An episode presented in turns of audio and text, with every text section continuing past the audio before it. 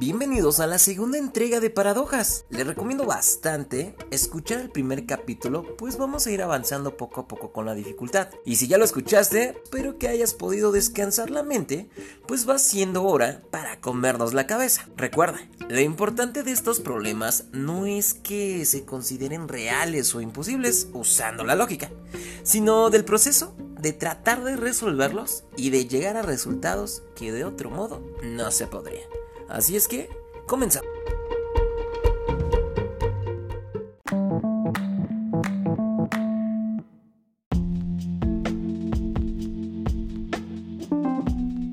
La paradoja de la serpiente. Desde hace muchísimos años, esta paradoja ha servido para ilustrar o explicar el infinito, el ciclo natural o la lucha eterna, entre otras cosas. Uroboro también es el nombre que recibe esta serpiente que comienza comiéndose la cola y bueno, la paradoja dice, si una serpiente empieza a comerse su cola y acaba comiéndose absolutamente todo su cuerpo, ¿dónde estaría la serpiente? Si está dentro de su estómago, que a su vez está dentro de ella. La paradoja te hace pensar en la posibilidad de que si esto pasase, se crearían tres capas de la misma serpiente. Ella dentro de su estómago comiéndose por segunda vez. Desde luego, no es un ciclo infinito ni mucho menos.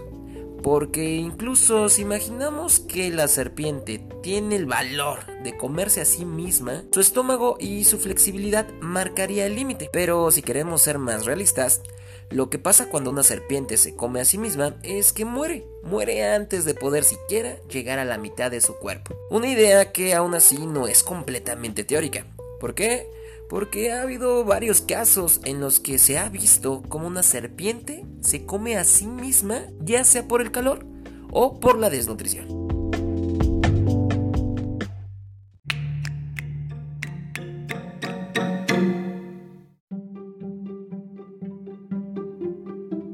La paradoja de Avilén.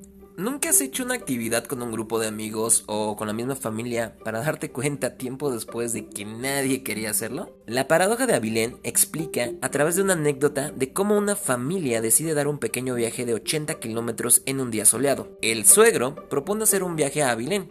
El yerno y la mujer deciden que es una gran idea. Y finalmente su mujer también se anima porque hace mucho tiempo que no va. El viaje resultó ser largo, con un calor insoportable y para colmo, la comida que tomaron allí estaba asquerosa. Al regresar, uno de ellos, solo para molestar, les dijo, ha sido un gran viaje, ¿no? La suegra contestó que ella prefería haberse quedado en casa y que solo fue al ver que los demás estaban emocionados. El yerno y la mujer dijeron que únicamente fueron para contentar al resto y finalmente el suegro, el que propuso la idea del viaje, dijo que lo hizo porque pensó que los demás podían estar aburridos y que si por él fuera, también se hubiera quedado en casa. Paradójico, ¿no? ¿Por qué si nadie quería hacerlo, se terminó haciéndolo? Por la dinámica del grupo, todos piensan y hacen las cosas por el bien común, dejando el interés personal de lado, dando situaciones como la de antes, en las que ningún miembro del grupo le apetecía hacerlo, pero sin embargo se terminó por hacer. En este tipo de situaciones, las personas tienden a tomar decisiones que individualmente no harían, se desaniman a contradecir la idea general que el grupo ha tomado, incluso en esos casos donde nadie quiere hacerlo.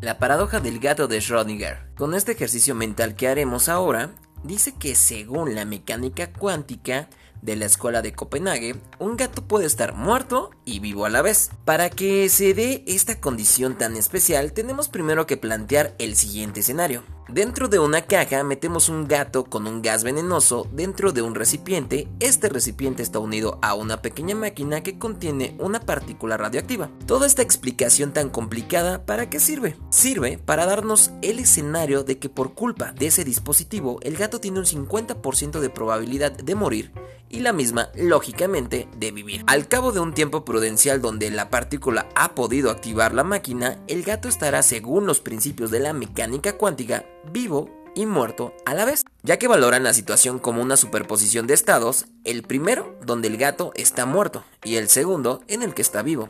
Desde luego que en la realidad bastaría con ver o escuchar el gato para saber si está vivo, pero utilizando el sistema de la mecánica cuántica nos proporciona dilemas como la creación de múltiples realidades que se desmoronan en cuanto alguien mira dentro de la caja.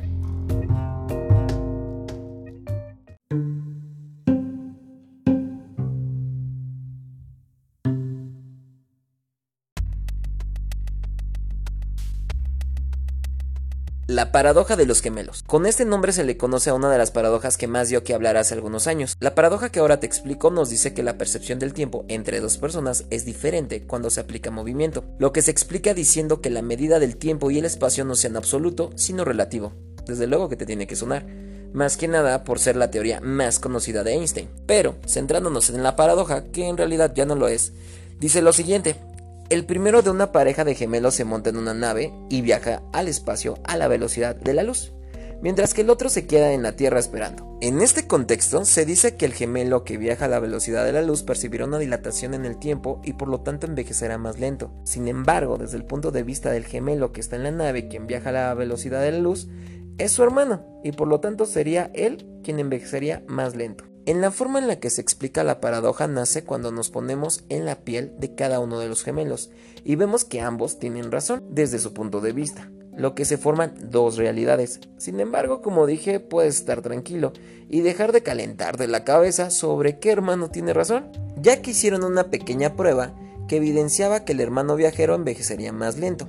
La prueba la hicieron en 1971, utilizando dos relojes sincronizados.